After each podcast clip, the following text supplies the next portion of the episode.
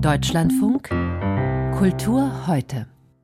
Der amerikanische Schriftsteller Bret Easton Ellis wurde von der Justiz in den USA zwar nicht schikaniert, dafür hat auch er ein durchaus problematisches Verhältnis zu seinem Heimatland, dessen Gesellschaft er schon in seinem ersten Roman Unter Null als ziemlich kaputt dargestellt hat. Schockierender noch war dann American Psycho, das Buch, in dem Ellis seinen homophoben, rassistischen und frauenfeindlichen Protagonisten sehr explizit morden lässt. Die Folie dafür, der entfesselte Neoliberalismus. Im Januar erschien Brad Easton Ellis neuer Roman The Shards, auch der ein düsteres Gesellschaftsbild. Gestern las der Autor bei der Lit Cologne in Köln. Michael Köhler hat ihn getroffen und mit ihm über den Zustand der US-Gesellschaft gesprochen. Mit ihm gebe es den Ukraine-Krieg gar nicht tönte der frühere US-Präsident Donald Trump vor wenigen Tagen auf der Washingtoner CPAC-Konferenz der Republikaner. Ob er es nochmal schafft, ist fraglich, aber politische Folklore eines Make America Great Again war es schon. Mit Angeberei, Exhibitionismus und weißen, privilegierten, empathielosen West Coast Elite-Yuppies kennt sich der US-Kultautor Brad Easton Ellis aus. Nicht jeder, der Trump gewählt habe, so Ellis, sei ein Redneck und Gunnut, ein Waffennah und Rassist. Aber was ist mit Charlottesville? Mit George Floyds Ermordung und mit dem Sturm auf das Kapitol. Have you seen the crime reports in cities run by liberals and Democrats? Haben Sie sich mal die Gewaltkriminalitätsberichte angesehen in Städten, die von Demokraten und Liberalen geführt werden? Sehen Sie, der 6. Januar 2021, Sie haben das angesprochen, die Erstürmung des Kapitols in Washington. Es wurde eine Umfrage gemacht, welches die wichtigsten 20 Dinge für die Menschen sind, was sich ändern soll. Der 6. Januar war nicht dabei. Das hat nichts geändert.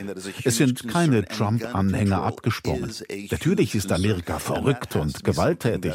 Natürlich ist Waffenkontrolle ein großes Thema. Die Waffenlobby ist eine undurchdringliche Wand. Es ist epidemisch in beiden politischen Lagern.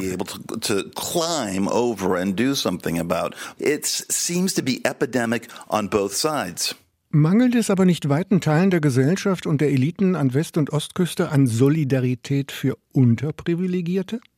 Stehen nicht er und sein Milieu für einen verantwortungslosen hedonistischen Lebensstil? Hedonistic. I don't know. My pleasures are so simple now. I have not been to a party in years. Genusssüchtig. Hm, weiß nicht. meine vergnügungen sind ziemlich einfach jetzt. ich war seit jahren auf keiner party mehr in keinem großen kino. Die einzigen dinge nach der arbeit sind ein gutes glas wein fernseher anmachen mit meinem partner einen guten film finden oder eine serie. das ist brad easton ellis mit 59 was immer genusssucht ist oder fantasien ich liebe es, meine Bücher zu schreiben. Die Lesereise, auf der ich bin. Ich werde gejagt. Ich bin um 10 im Bett, ich nehme was zum Einschlafen, wache um 9 Uhr auf, mache meine Interviews.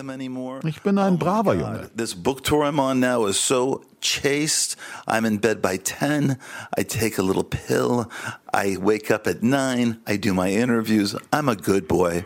Natürlich ist Brett Easton Ellis ein privilegierter, elitärer weißer Kalifornier, der seit drei Jahrzehnten Bücher schreibt. Er komme aus einer Gegend, wo die Menschen angeberisch sind, gesehen werden wollen, im offenen Auto fahren und das Wetter eben immer gut ist. Aber ein Intellektueller nach europäischem Vorbild, ein Schriftsteller, der sich einmischt, das sei er nicht. Viele Leute glauben das nicht von mir. Ich habe mich nie so gesehen. Dafür bin ich nicht geschmeidig genug. Ich kann Bücher schreiben, vielleicht. Aber ich bin nicht wirklich ein öffentlicher Intellektueller. Gut, ich habe einen ziemlich erfolgreichen Podcast. Da wollen die Leute mich über Film, Literatur und Musik reden. In Politik bin ich nicht so gut, aber was die kulturellen Inhalte angeht, mögen es die Leute. Aber ich würde mich nicht ernsthaft als öffentlicher öffentlicher Intellektueller betrachten, wie enttäuschend das auch immer für meine Fans ist. Aber das bin ich nicht.